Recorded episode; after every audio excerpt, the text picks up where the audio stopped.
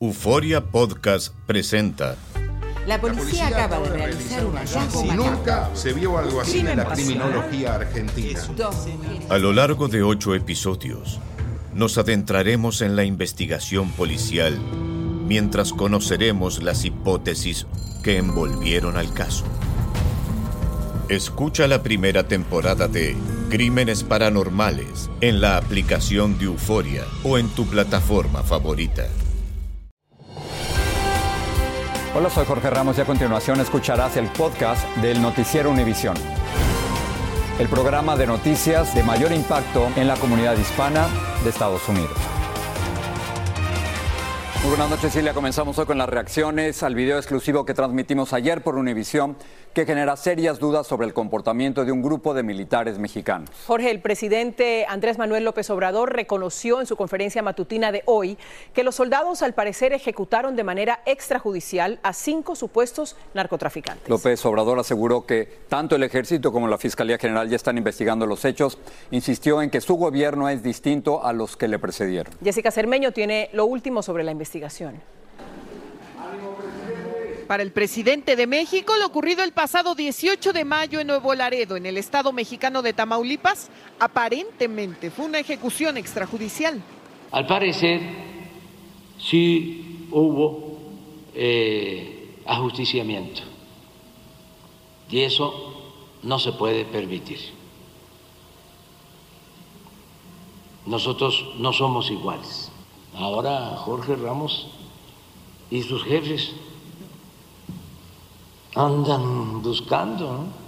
Es que Univisión dio a conocer antes que nadie este video de 80 minutos en el que se observa cómo tras una persecución y este impacto, los militares sacaron así a los cinco hombres que viajaban en la camioneta, los pusieron contra la pared y luego uno de los soldados disparó hacia ellos. Después, los uniformados le dan balazos a los arbustos y luego dirigen sus balas a los detenidos. Ninguno sobrevivió.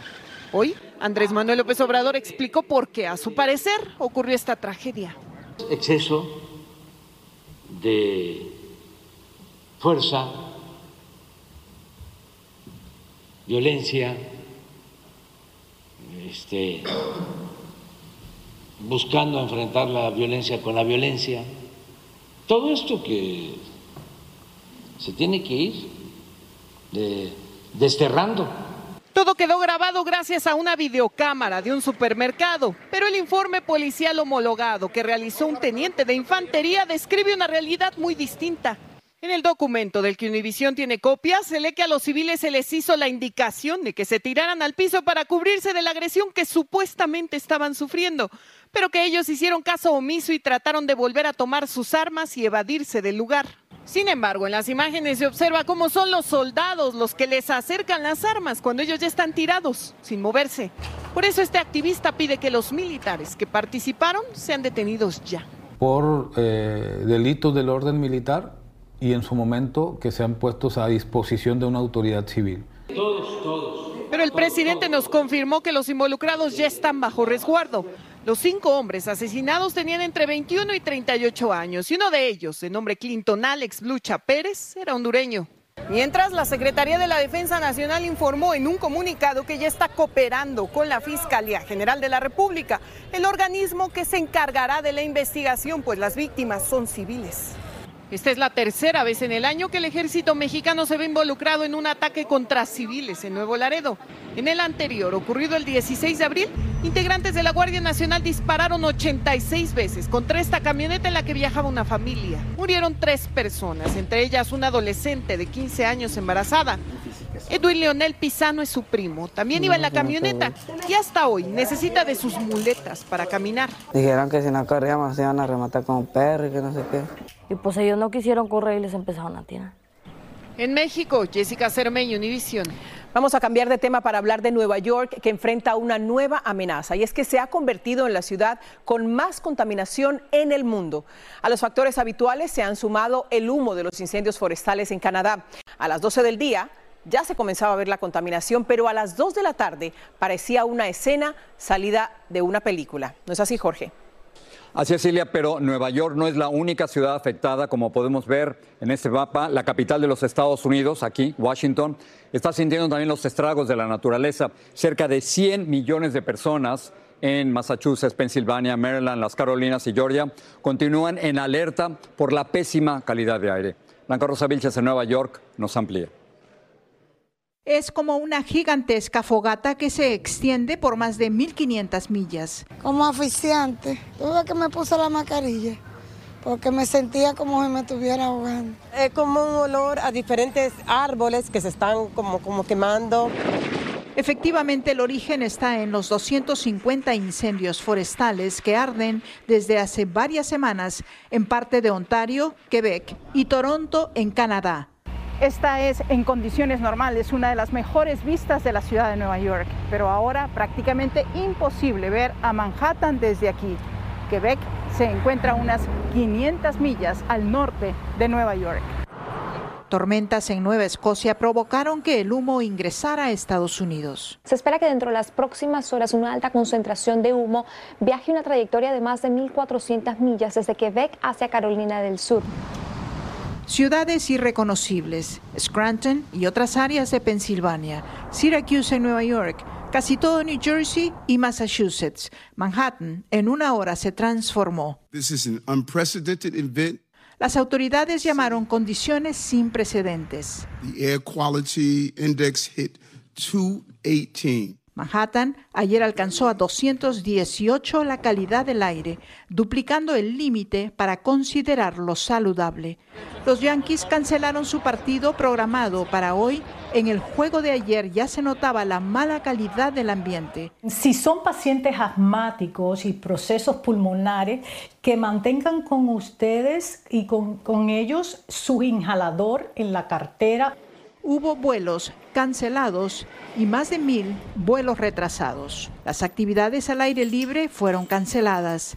Las piscinas y los parques se cerraron. Porque hay mucha gente que no toma conciencia de que estas condiciones afectan demasiado a la salud. Las condiciones mejorarán recién este fin de semana. En Weehawken, New Jersey, Blanca Rosa Vilches, Univisión. Entre los miles de migrantes que recorren varios países para llegar aquí a los Estados Unidos, se ven casos muy, muy conmovedores, como el de una familia venezolana que trae a cuestas un tanque de oxígeno para que su pequeño hijo, que padece una seria afección cardíaca, pueda seguir. Pedro Ultreras les ha seguido el rastro y cuenta que para ellos el sueño americano es un corazón sano para su niño. Ese tanque de oxígeno ha viajado desde Venezuela hasta la frontera de Ciudad Juárez. Es lo que le da vida a Maker Montaño, un niño migrante venezolano de 10 años a quien solo le funciona la mitad de su corazón por un problema de nacimiento. A la frontera para poder si llegamos a Estados Unidos nos ha tocado tinas. Maker y su familia, 11 en total, cruzaron la selva del Darién y todo Centroamérica cargando el tanque de oxígeno. Quieren llegar a Estados Unidos en busca de un implante de corazón para el niño. Nos ha sido muy difícil, sin comida, sin ropa. ¿Cómo caminaste por la selva? Los conocimos hace un mes en Panamá, cuando cruzaron la selva del Darién. En México han tenido que viajar en la llamada Bestia para llegar al norte. Ha sido horrible. Esta travesía no se la deseo a nadie. ¿Cómo tú estás? Nos reencontramos con ellos en la ciudad de Chihuahua. Estaban por abordar el tren en su recorrido final para llegar a Juárez. La subida al tren son los momentos más tensos. El riesgo es muy alto. Los niños se estresan demasiado. La bestia se puede mover en cualquier instante. Finalmente logran subirse. El tren emprende su marcha. Estados Unidos se siente más cerca.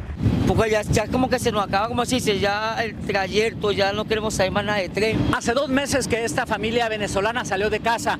Llevan ya siete países recorridos y la mayor parte del territorio mexicano lo han transitado así, arriba de la bestia. Ahora están a unas escasas horas de llegar a la frontera de Ciudad Juárez con El Paso. ¿Y ahorita cómo te sientes? ¿Cómo vienes? Me siento mejor, un poquito asustado porque voy aquí en este techo. Arriba del tren, los montaños viajan muy unidos entre sí, pero van exhaustos. Ya son muchas semanas de viaje y sufrimiento. Mira cómo tenemos los labios rotos porque no hemos ni tomado agua. El tren se extiende por cerca de una milla y ellos nerviosos. Su mayor temor, sin embargo, es que Estados Unidos no los acepte. Después de todo el sacrificio que hemos pasado, no, amigos, que nos devuelvan a nuestro país. Poco a poco va cayendo la tarde. El sol se empieza a perder en el desierto chihuahuense. La bestia sigue rugiendo hasta perderse en la oscuridad. A la mañana siguiente, la familia de Maker amaneció en un albergue de Ciudad Juárez. Querían recuperarse y descansar un par de días antes de decidir cómo entrar a los Estados Unidos. En Juárez, México, Pedro Ultreras, Univisión. Gracias por seguir con nosotros en el podcast del Noticiero Univisión. En otras cosas, el gobierno de Jalisco en México confirmó que los restos humanos hallados en bolsas en el fondo de un barranco en Zapopan pertenecen a los siete trabajadores de un centro de llamadas o call center que estaban desaparecidos. Las autoridades forenses dijeron que los familiares fueron notificados y se inició la investigación para esclarecer los hechos. Siguen llegando más candidatos a la contienda por la nominación presidencial republicana. Hoy se sumaron dos más, con lo que la lista asciende a 13, como vemos en esta gráfica. Los más recientes son el gobernador de Dakota del Norte, Doug Burgum, y el ex vicepresidente Mike Pence. Pence tendrá también el reto de diferenciarse de Donald Trump, quien fuera su jefe durante cuatro años y al que sirvió con lealtad hasta el día del asalto al Capitolio el 6 de enero del 2021. Viviana Ávila está en Des Moines, Iowa, donde Pence lanzó su candidatura. Desde Iowa, el ex vicepresidente Mike Pence escogió el día de su cumpleaños 64 para lanzar su candidatura por la nominación republicana a la Casa Blanca. Previamente lo hizo con este comercial, en donde dijo que para tiempos diferentes se necesita un liderazgo diferente. Ante sus simpatizantes, aseguró que era justo que se pregunte por qué estaba enfrentándose contra su ex compañero de fórmula Donald Trump, de quien dijo que había abandonado los valores conservadores y reiteró que el punto de quiebre entre él y su antiguo jefe fueron los hechos del 6 de enero del 2021, en los que dijo que el exmandatario puso en peligro su vida y la de su familia. Ese día el presidente Trump también demandó que escogiera entre él y la Constitución y escogí la Constitución. Yo creo que eso es algo que vamos a ver eh, no solo en el discurso que escuchamos actualmente, pero también en el resto de la campaña de Mike Pence. Es la primera vez en 80 años y la tercera en la historia de Estados Unidos que un ex vicepresidente se postula para enfrentarse contra el presidente bajo el cual sirvió. Yo pienso que personalmente que los votantes ah, van a, estar en el lado de Donald Trump porque le gustan sus resultados. Pero algunos votantes latinos en Iowa consideran a Pence como una buena alternativa. Quizá lo que tiene a favor Mike Pence es que él básicamente eh, salvó un poco lo que es la democracia en los Estados Unidos después del ataque en el Capitolio en el año 2021. Lo que él demostró en las elecciones es su honestidad, ¿no? hacer lo correcto, eso le, le, da un impulso y le da una fuerza grandísima. El ex vicepresidente destacó la importancia de Iowa en estas elecciones y su campaña dijo que planea visitar los 99 condados de este estado. En Des Moines, Iowa, Viviana Ávila, Univision. La ciudad de Tempe, Arizona, reemplazó una bandera del orgullo gay que fue recientemente retirada de un asta fuera del ayuntamiento y quemada. Y esto mientras este mes se celebra el mes del orgullo LGBTQ. El acto vandálico está todavía bajo investigación. En la Florida, la policía arrestó a una mujer de la raza blanca acusada de disparar y causarle la muerte a una vecina de la raza negra. Susan Lawrence había tenido pleitos con AJ Owens sobre la forma en que los hijos de la víctima jugaban afuera de su casa. Lawrence dice que le disparó a Owens en defensa propia luego de que ésta intentara derribar la puerta de su casa, pero los investigadores creen que la conducta de la víctima no justificaba que le disparara.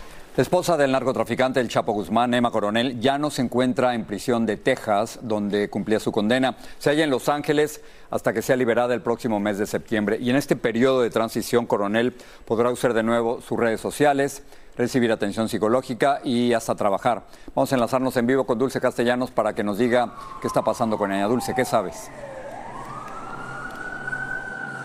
Así es, Jorge. Emma Coronel, la esposa de Joaquín El Chapo Guzmán, se encuentra en algún lugar del condado de Los Ángeles en una casa de transición para reclusos o una casa particular como un arresto domiciliario donde cumplirá el resto de su sentencia por haber actuado como mensajera entre Guzmán y otros miembros del cártel de Sinaloa. Ahora esto es parte de su proceso de reinserción a la sociedad. Incluso tiene el derecho de poder salir a trabajar, tomar clases recibir terapia o rehabilitación, visitar con sus familiares, incluso puede volver a utilizar sus redes sociales. Esto es parte de su condena de tres años, donde pasó 15 meses de ese tiempo en una prisión federal en Fort Worth, Texas. Pasó la mayor parte de su tiempo ahí. Ahora se espera que va a ser liberada el 13 de septiembre de este año. Mientras tanto, ella pasa el resto de sus días bajo la custodia del Buró de Prisiones Federales aquí en California, específicamente específicamente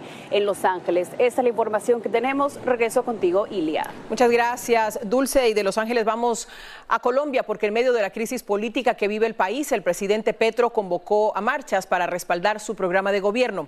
En el centro de esta controversia está el ex embajador en Venezuela, Armando Benedetti, quien hoy denunció amenazas en su contra y le pidió protección a la fiscalía. Desde Bogotá, Yesid Vaquero nos habla del clima político que se vive hoy en Colombia. 15 mil millones de pesos son cerca de 4 millones de dólares que podrían ser dineros non santos que habrían entrado a la campaña presidencial de Gustavo Petro.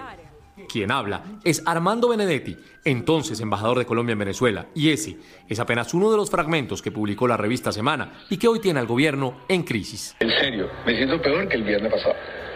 No es no es amenaza, pero tú me conoces. Yo no me voy a te lo juro por la vida de Dios que no pasará Nos hundimos todos, nos hagamos todos, nos vamos presos, acabamos todo.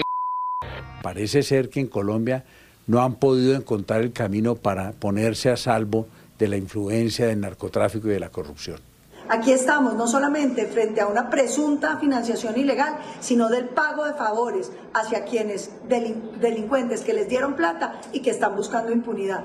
Todo empezó con la denuncia de un robo a la casa de la hasta ese entonces jefe de gabinete de la presidencia, Laura Sarabia. El maltrato al que habría sometido a la niñera y sospechosa del robo, a quien incluso le interceptaron ilegalmente su teléfono.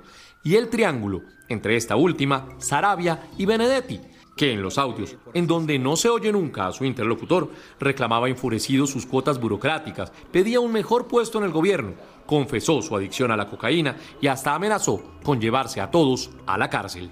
Nos hundimos todos, nos damos todos, nos vamos presos. Con el ambiente en contra y tres reformas constitucionales pendientes, Petro convocó hoy a una marcha que resultó multitudinaria y ante sus adeptos volvió a desmentir todas las versiones. Les puedo decir que en mi campaña no entró un solo peso sucio. Tanto Laura Sarabia como Armando Benedetti fueron destituidos de sus cargos. El próximo martes 13 de junio, el ex embajador en Venezuela, Armando Benedetti, tendrá una audiencia preliminar para determinar si los procesos que tiene en su contra continúan en la Fiscalía o se trasladan a la Corte Suprema de Justicia. En Bogotá, Colombia, Yesid Vaquero, Univisión. El Papa Francisco se recupera de una operación abdominal a la que se sometió este miércoles en un hospital en Roma.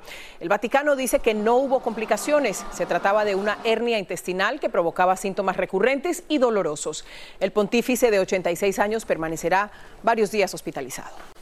No le queremos decir dónde vivimos, pero Miami es una fiesta y la razón suena a gol. Eso por si les daba envidia. Eso, exactamente. bueno, Lionel Messi, el mejor jugador del mundo, eligió la capital del sol como su próximo destino futbolístico por encima de los cientos de miles de dólares que pudo haber ganado en Arabia Saudita y tras ver frustrado los esfuerzos por regresar a su querido Barcelona. Guillermo González nos cuenta cómo lograron que Messi se viniera para acá. En el mundo deportivo no se habla de otra cosa hoy. El astro Lionel Messi anunció oficialmente que jugará en Miami. En una entrevista al portal de internet Mundo Deportivo y Sport, Messi confirmó la noticia que miles de aficionados estaban esperando. Y aunque faltan algunos detalles para concretar su llegada a Miami, el panorama no puede ser mejor en opinión de los expertos. Dicen que son cuatro años con muchísimos beneficios económicos y además la posibilidad de convertirse en copropietario de la franquicia de David Beckham. Además, es un equipo que Es muy joven, que no ha ganado y Messi puede escribir su propia historia. Y desde ya hay todas las expectativas financieras y deportivas sobre lo que significa su llegada al Inter de Miami. El mejor del mundo, no hay otra. Es la verdad lo máximo que me pasó desde que estoy yo viviendo todo lo que es el fútbol. El empresario Jorge Mas Santos, copropietario del Club Inter, publicó una fotografía del 10 argentino en su cuenta de Twitter como anticipo de lo que vendrá para su equipo. Solo el anuncio de la llegada de Messi al Inter de Miami provocó una inusitada alza en los precios de los boletos para el próximo juego del Inter, en el que podría estar el astro argentino. Los precios van desde los 400 hasta los 9 mil dólares. La posible venida de Messi a la capital del Sol podría ser uno de los acontecimientos más importantes, no solamente para el Inter, sino para la Liga de Soccer de los Estados Unidos, especialmente porque este país será una de las sedes de la próxima Copa Mundial de la FIFA en 2026. En Miami, Florida, Guillermo González, Univisión. Messi, bienvenido. Oye, bienvenido. Te voy, te, voy a, te voy, a, dañar el momento. ¿Será que nos toca verlo en televisión? Porque es que tan caros que están los boletos. Decir, ¿Qué vas a hacer el fin de semana? Voy a ver a Messi. Por televisión.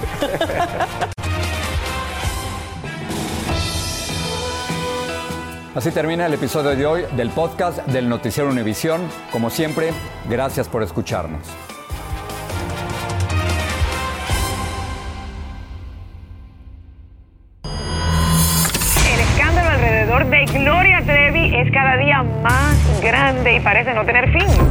Soy María Raquel Portillo. Fui ese rostro pálido y sin voz que el mundo vio en las escenas del mayor escándalo del entretenimiento de las últimas décadas. No vengo a contar mi versión, vengo a contar mi historia. Ya es hora de abrir la boca. En boca cerrada. Escúchalo en tu plataforma de podcast favorita.